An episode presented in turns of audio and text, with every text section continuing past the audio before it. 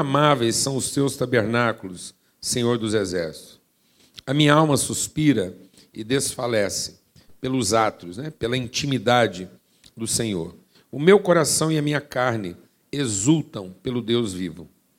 O pardal encontrou casa, andorinha, ninho para si, onde acolha os seus filhotes. E eu encontrei os teus altares, Senhor dos exércitos, Rei meu e Deus meu. Bem-aventurados os que habitam na tua casa, louvam-te perpetuamente. Bem-aventurado o homem cuja força está em ti e em cujo coração se encontram os caminhos aplainados, o qual, passando pelo vale árido, faz dele um manancial.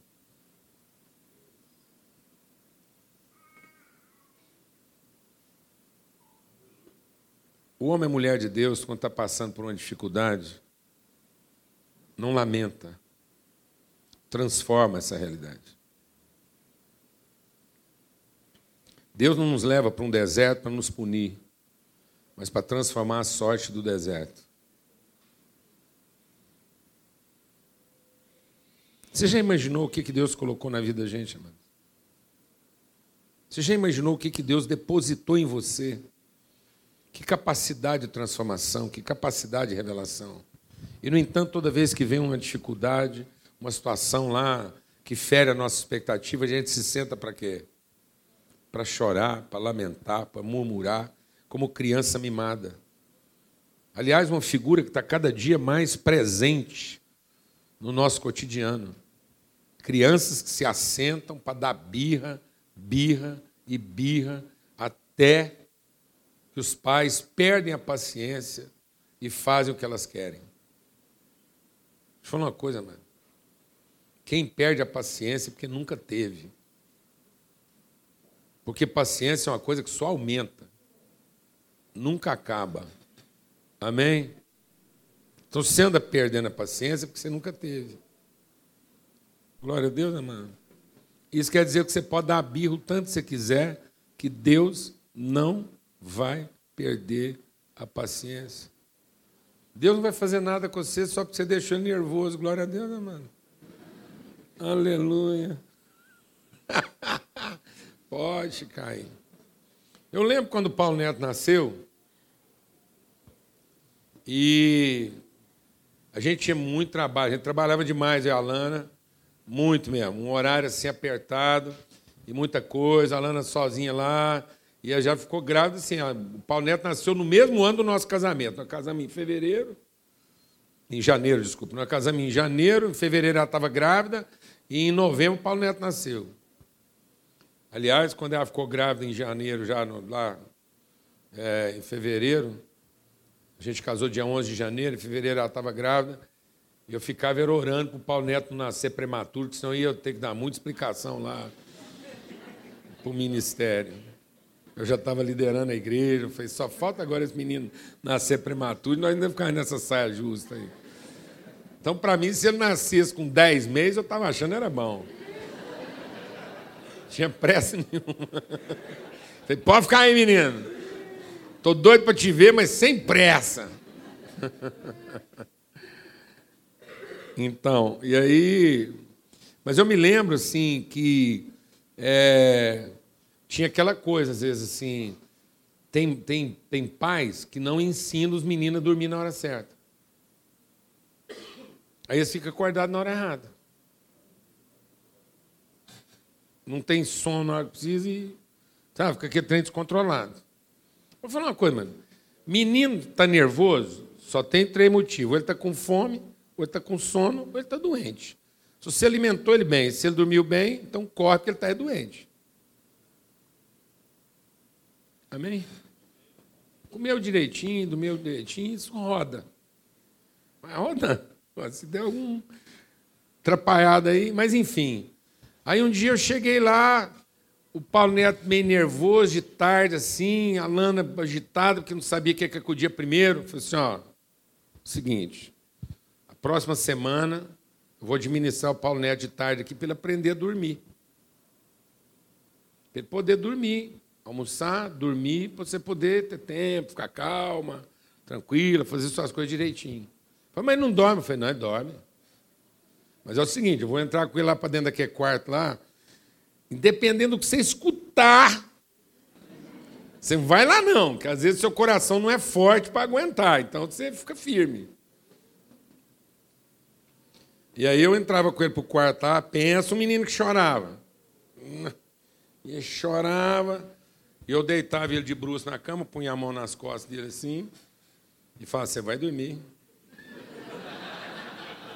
Você vai dormir. Pode chorar, porque quanto mais você chorar, pensa um trem que dá sono. O que é um trem que dá sono, mano? Chorar. Mas o povo não deixa os meninos chorar até ter sono. Aí eles querem que o menino pare de chorar, o menino fica com sono, pronto. Fica birrento. Deixa chorar até ficar com sono, porque aquilo oxigena, vai mexendo, o sangue circulando, tal, e vai uma catarse. De vez em quando eu via a porta abrir assim, o olhinho da Lana lá, porque ela achava que eu estava maltratando o menino. E eu sentado lá orando, passando a mão nas costinhas dele, deixar nem virar. Até ele dormir. E ele aprendeu a dormir.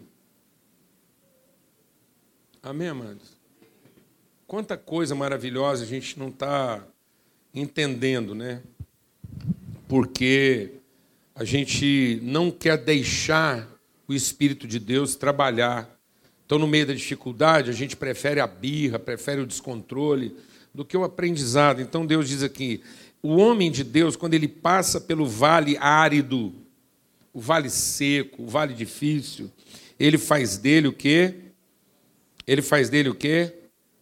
Um lugar de manancial. De bênção o cobre a primeira chuva. Homens de Deus fazem chover, mano. Amém? Homens de Deus trazem chuva, trazem bênção, trazem presença de Deus. Amados, Deus nos colocou nesse mundo para nós sermos os perfeitos gerentes da vida para saber como é que a vida funciona e como é que ela tem que ser. Olha que coisa maravilhosa! Deus fez toda a criação e nos colocou, mas a nossa ansiedade, o nosso apetite desvairado, o nosso descontrole está transformando jardins em deserto, sendo que Deus falou que a gente ia transformar desertos em jardim. Nós estamos transformando um lugar de abundância num lugar de escassez. E ele diz mais: Pois um dia Desculpa, não, antes disso, ele diz assim: vai indo de força em força. Leia devagar. O homem de Deus vai indo de força em força. Não é de fraqueza em fraqueza, é de força em força. O Caleb estava com 80 anos. 80 anos, tinha um menino, menino, menino, 80 anos. Quando for distribuir as terras, o Caleb pulou na frente e falou assim: escuta, sabe aquele pedacinho ali difícil? Aquele lugarzinho ruim? Deserto, cheio de montanha, de pedra. Eu quero esse pedacinho. O povo falou: Caleb, você está com 80. Ele falou: mas eu estou com vigor de 40. Eu fico apavorado de ver uns homens que agora que eles têm plenitude, que eles têm conhecimento, sabedoria, maturidade, eles estão pensando agora em ficar à toa. Tem uns caras que trabalharam a vida inteira para juntar dinheiro para ficar à toa. Em vez de pegar umas coisas empedernidas, um trem que ninguém quer pegar, um negócio ruim para fazer, e encarar as broncas. Por quê, amado? Porque uma pessoa madura cobra menos, tem menos medo, já sabe como é que funciona. Mas não, nós estamos ficando velho e exigente. em vez de ficar maduro e bem resolvido. Meu Deus, uns velhos tudo cheio de mania, só trabalham em determinada circunstância. Você tem que antecipar a garantia. Se não apresentar para eles um plano de saúde muito bom, eles não encaram.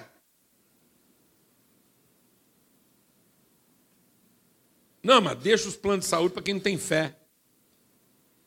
Posso ouvir um amém, mano? Amém. Não sou contra plano de saúde, não, mano. Eu tenho e faz bem. Mas lá em São Paulo, o dia que a Lana passou mal, eu bati meu plano de saúde lá. A moça falou assim: Infelizmente, quero te falar que aqui nessa emergência esse plano não funciona. Pim, pim, pim, pim, pronto. Aí eu tenho que agarrar com quem, mano? Com o papai que me mandou lá naquela bronca, naquele endereço. Sentar com ele e falei, pai, seguinte, estamos aqui, nós.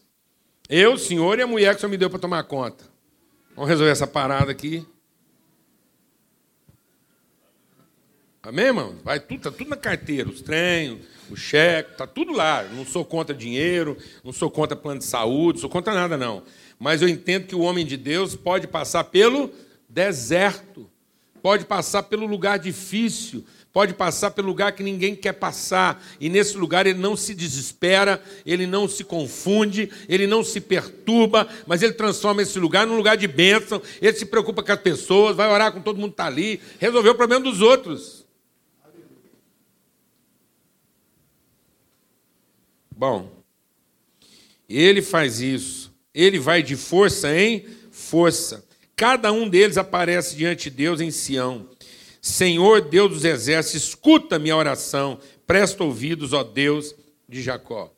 Mas o que eu queria compartilhar com vocês é que nesse texto aqui, quando ele está descrevendo o homem de Deus, esse homem que encontrou, esse homem que entrou. Quem que é o homem que entrou na intimidade de Deus? Ele está dizendo, ó, esse homem quem é? Ele encontrou casa. Ele encontrou os altares. Ele é bem-aventurado porque ele habita. Ele louvam, eles louvam a Deus perpetuamente. Ele tem em Deus a sua força. E aí ele fala de uma característica desse homem. Ele diz assim: esse homem é bem-aventurado porque no coração dele os caminhos são aplainados.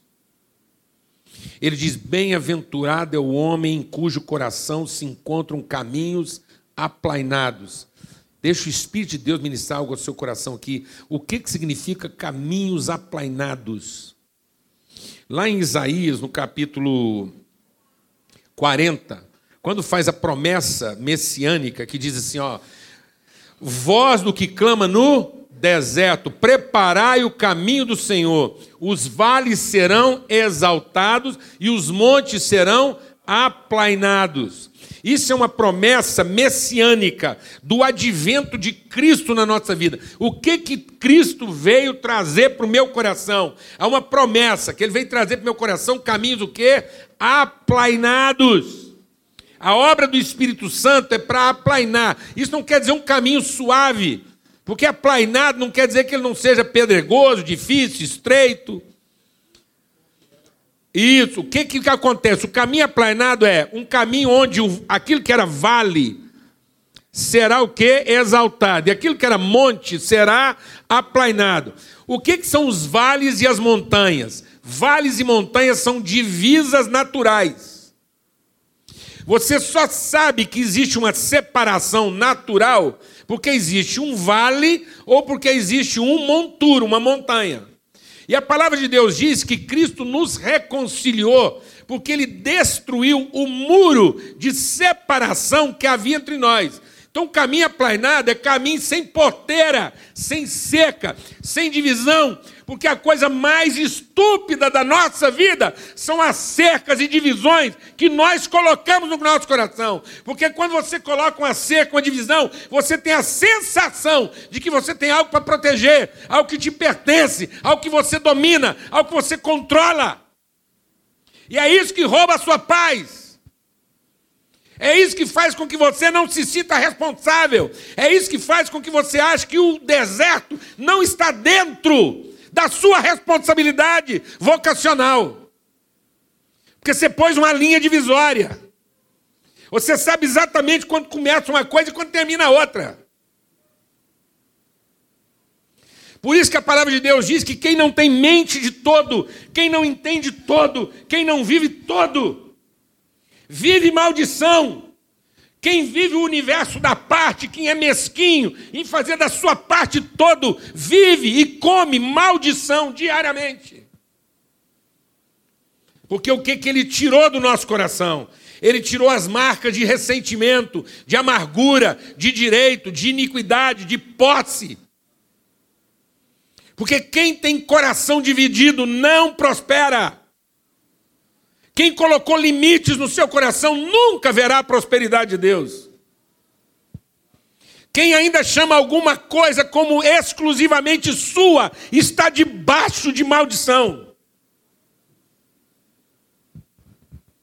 Não adianta você oferecer, não adianta você comungar a vida 98% do que você é. Os 2% que você guardou para si a cerca que você criou em torno dos 2%, que você considera o mínimo, fala, não, gente, mas pelo menos isso. Eu vou te dizer uma coisa: se você guardar 1%, esse 1% tem poder de apodrecer 99%, mas 99% não tem poder de santificar 1%. Guarde uma mínima parte, coloque uma cerca, abra um vale, levante um muro para dizer que alguma coisa é exclusivamente sua, e essa mínima parte que você guardou para si apodrecerá todo o resto, e todo o bem que você fez. Não santificará essa mínima parte. Sabe o que é um homem bem-aventurado? É um homem que os caminhos que ele transita, ele não vê separação. Ele não vê separação religiosa, ele não vê separação social, ele não vê separação profissional, ele não vê separação de cor, de raça, de coisa alguma. Ele é o homem de Deus para tudo e para todos. Ele não faz separação entre santo e profano, porque ele é o santificador de todas as coisas.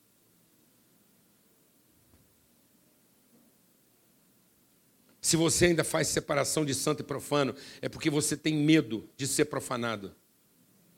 E ainda não se tornou santificador de todas as coisas.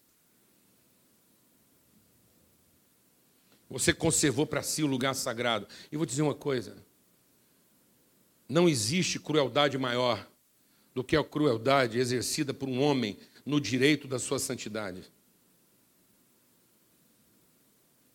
É exatamente a partir desse lugar que você chama sagrado para você mesmo.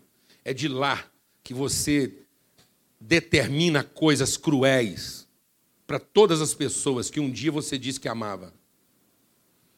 É de lá, do seu lugar que você chama de sagrado para você, que você sentencia à morte os que não concordam com você. Em nome de Cristo Jesus. Você quer ser um homem bem-aventurado? Você quer transformar desertos em jardins? Você quer ir de força em força? Você quer encontrar o lugar onde Deus habita? Deus ama o todo. Deus cuida de todos e perdoou a todos. De modo que não são os pecados das pessoas que estão separando elas de Deus. Os pecados de todo mundo já foi perdoado. Você está aí guardando recentemente alguém, você está perdendo seu tempo.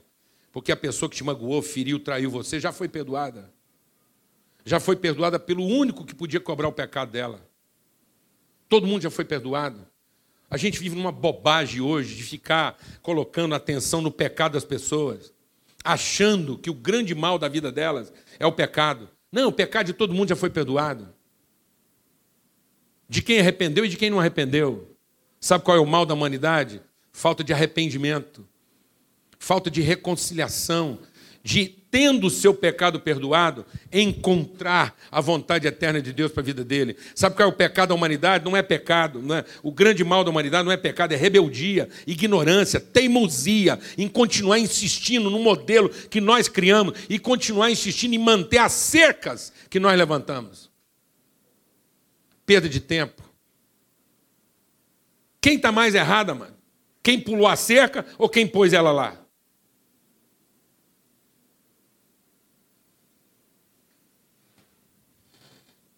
Amém, irmãos? Ou as pessoas se convertem à bondade, ou elas não se convertem a coisa alguma, porque vão continuar só convertidas a si próprias. As pessoas não têm que se converter à sua coerência, as pessoas não têm que se converter à sua lógica, as pessoas não têm que se converter ao seu discurso, as pessoas não têm que se converter à sua religião, as pessoas não têm que se converter ao seu culto, à sua denominação. As suas pessoas não têm que se converter à sua maneira de vestir, nem a forma como você faz as coisas. Só tem uma coisa que pode converter verdadeiramente o coração das pessoas: bondade, misericórdia, amor, afeto. E é isso que elas têm que encontrar na nossa vida. Elas não têm que encontrar em nós acusação. A palavra de Deus diz que é ninguém mais conhecendo segundo a carne, porque Deus estava em Cristo reconciliando consigo o mundo. Por isso nós não atribuímos às pessoas os seus pecados, mas somos ministros da reconciliação. Sabe por quê? Porque o caminho que nos leva às pessoas e o caminho que traz as pessoas a nós não tem cerca. Com a mesma liberdade com que elas entraram, elas podem sair. E com a mesma liberdade com que elas saíram, elas podem voltar. Porque elas vão encontrar em nós um coração guardado em bondade, um coração cujos caminhos são aplainados. Com a mesma liberdade com que o filho pródigo saiu, ele pôde voltar. O pai nunca pôs condições para ele sair. E nunca colocou condições para ele voltar. E nunca colocou para ele garantias de que ele não ia ter que fazer aquilo de novo. Glória a Deus, irmão. Aleluia. Porque se as pessoas não se converterem à sua bondade, não vai ser o seu controle que elas vão se converter. Se os seus filhos não se converterem ao seu amor, não vai ser o seu patrulhamento que eles vão se converter. Se os seus filhos não se converterem ao seu amor, não vai ser o seu dinheiro que vai convertê-los. O seu dinheiro os tornará piores. Se você anda barganhando com seus filhos, se você anda negociando benesses, condições para eles desfrutarem da sua bondade, então vou te falar uma coisa: você está criando marginais em casa. Só tem uma coisa que transforma as pessoas, amados: é conhecer o amor de Deus. E sabe qual é a primeira coisa que o amor faz? Lança fora o medo. E sabe o que vai embora com medo? Os vales e os montes. É isso que o medo leva embora. É isso que o amor joga fora. O amor joga fora o quê? O medo. E junto com o medo, o que, que vai? As trancas, as portas, os muros, as cercas, os vales, os montes, as fendas. Nós abrimos fendas na nossa vida essas fendas, sabe? Você se lembra daqueles filmes de medievais? Que o povo, para proteger o castelo, abriu o quê? Uma fenda. E colocava animais peçonhentos na fenda. Água com crocodilos e tal, para poder se proteger. Aí você sabe de onde vem agora a palavra ofendido? Sabe por que as pessoas se sentem ofendidas? Porque elas pensam que tem o que defender. Sabe que dia que você vai parar de se sentir ofendido? Não é o dia que as pessoas pararem de te ofender, é o dia que você tirar as fendas. O dia que você tiver um coração aplainado, você não se sentirá mais ofendido.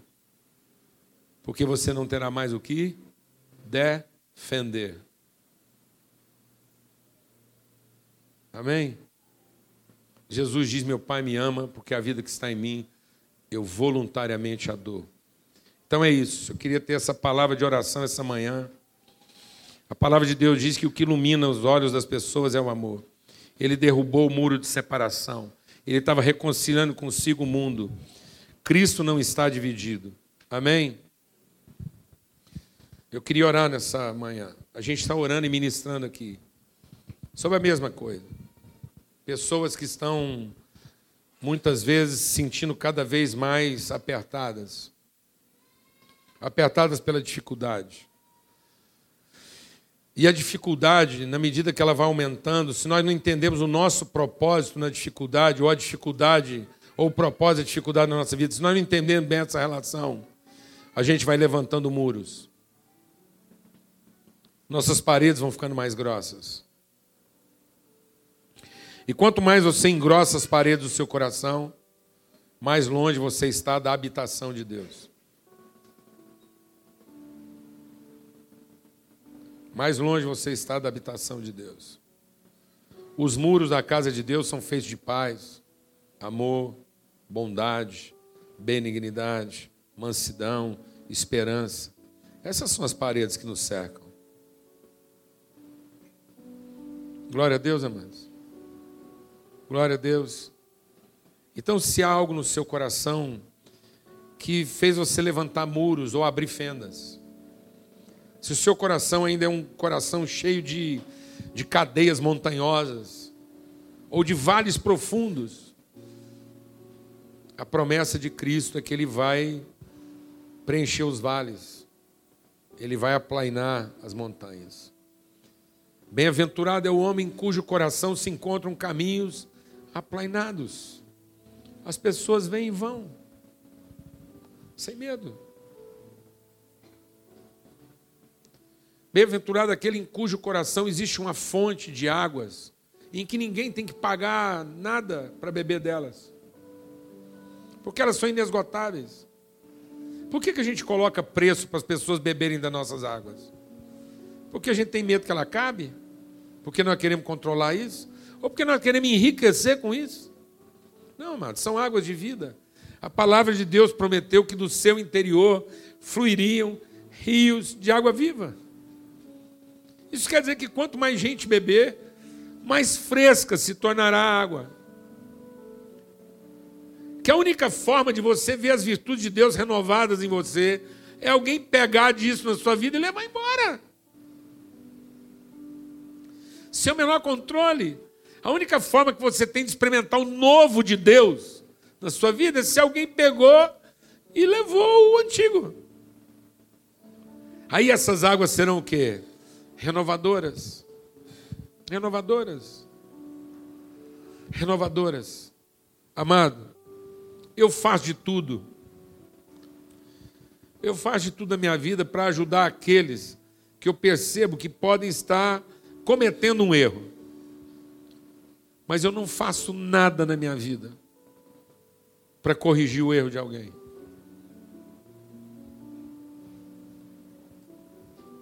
Nunca fiz nada para corrigir o erro de alguém. Sabe por quê? Porque o amor cobre multidão de pecados. E a misericórdia de Deus é tão grande que, mesmo as pessoas tendo laborado em erro, Deus usou aquilo que deveria ser para maldição, para bênção. Se eu, se eu começasse na minha vida a corrigir os erros do passado, eu teria que começar a arriscar e destruir pessoas que são o símbolo maior dos meus afetos e do meu amor. Se eu ver um cara fazendo extravagância numa motocicleta domingo à tarde, Se eu sair daqui e ver um cara, às vezes, que tomou umas a mais, e junto com os amigos está fazendo extravagância numa moto, principalmente se for alguém que eu amo, conheço e tal, que eu tenho uma convivência com ele, eu vou fazer de tudo para aconselhar esse cara e falar: rapaz, não faz não, imprudência, você é tão novo, fazendo extravagância na moto, você pode sofrer um acidente, pode, pode ser até fatal. E ele às vezes vai me ouvir, às vezes não.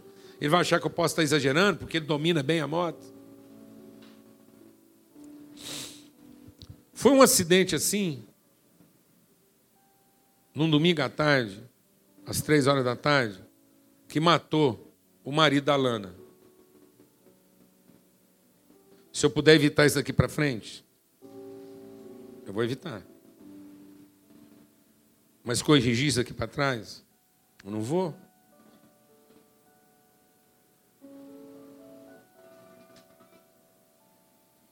Porque eu teria que destruir um punhado de gente. E sabe por que às vezes as pessoas não entendem por que, eu sinto tanto a vida dele? As pessoas falam, por que, que às vezes você faz questão de citar? Por quê? Porque esse cara foi um dos maiores abençoadores da minha vida. Ele não morreu em vão. Tudo que os nossos filhos vivem, os milagres que vocês estão desfrutando, Deus, na sua infinita misericórdia, transformou um erro que podia ser a desgraça de muita gente em bênção para muito mais. Foi assim que Deus fez com Urias. Quando Deus mandou registrar a genealogia de Jesus, ele não mandou escrever que Davi casou com Betseba. Ele falou assim: escreve lá que Davi casou com aquela que era a mulher de Urias. Porque mesmo que aquele homem aparentemente tivesse sido vítima do erro de alguém, a misericórdia de Deus o redimiu. Urias vai saber que o sacrifício dele não foi em vão. É isso, amado. Quando você tem os caminhos aplainados no coração, você transforma desertos em jardim. Você passa por um lugar árido, e em vez de você se lamentar, tentar achar de quem que é a culpa daquilo ter se tornado deserto, você tem o poder, você tem a autoridade, você tem a luz de transformar essa realidade. Você crê nisso? Então recebe isso essa manhã. E saia daqui não como alguém que, que tem que continuar lamentando, mas como alguém que tem tudo para celebrar o fato de que você encontrou os lugares de Deus. Arranca de uma vez por todas qualquer mínima seca, qualquer, qualquer elevação. Faz do seu coração um lugar de acessibilidade, sem degrau, para ninguém ter que subir. Glória a Deus, amado. Um lugar aplainado, acessível. Acessível para quem pode e para quem não pode.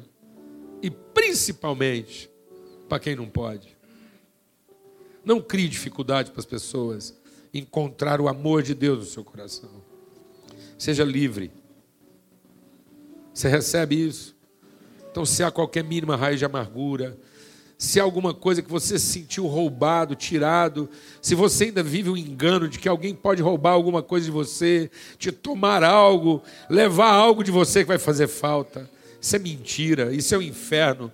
Como é que uma fonte vai reclamar a água que foi tirada dela?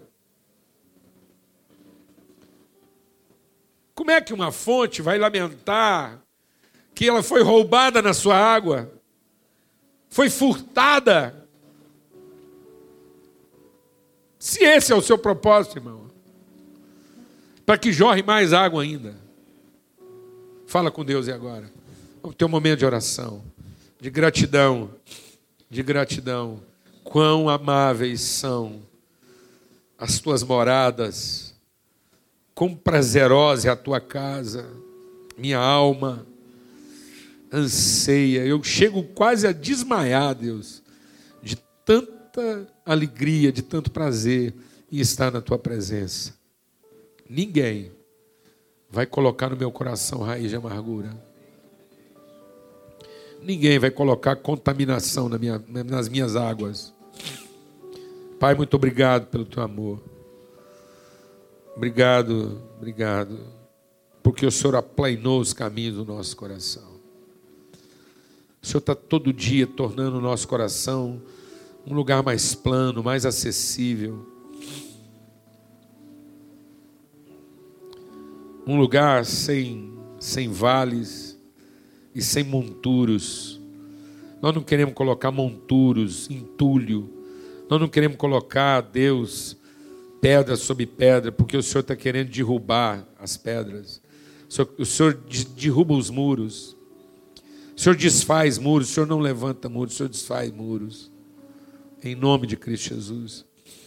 As paredes da tua habitação são feitas de bondade, de amor, de benignidade. As tuas paredes convidam para entrar, mas não impedem de entrar. Em nome de Cristo Jesus. Quando a gente olha para o Senhor, a gente é atraído, convidado a entrar na tua intimidade. O Senhor não coloca restrições. Senhor coloca restrição para a gente fugir, mas não para entrar, Senhor. Em nome de Cristo Jesus. Em nome de Cristo Jesus, pelo sangue do Cordeiro, que haja um lavar de alma aqui essa manhã. Eu quero clamar por cura, cura, cura. Cura que qualquer resíduo, resíduo de direito de posse, seja removido aqui, Senhor, em nome de Cristo Jesus. Pelo sangue do Cordeiro, ó Pai. Lava e nos reconcilia contigo e uns com os outros. Em nome de Cristo Jesus, no que depender de nós, nós temos paz com todos os homens. Amém e amém. Graças a Deus.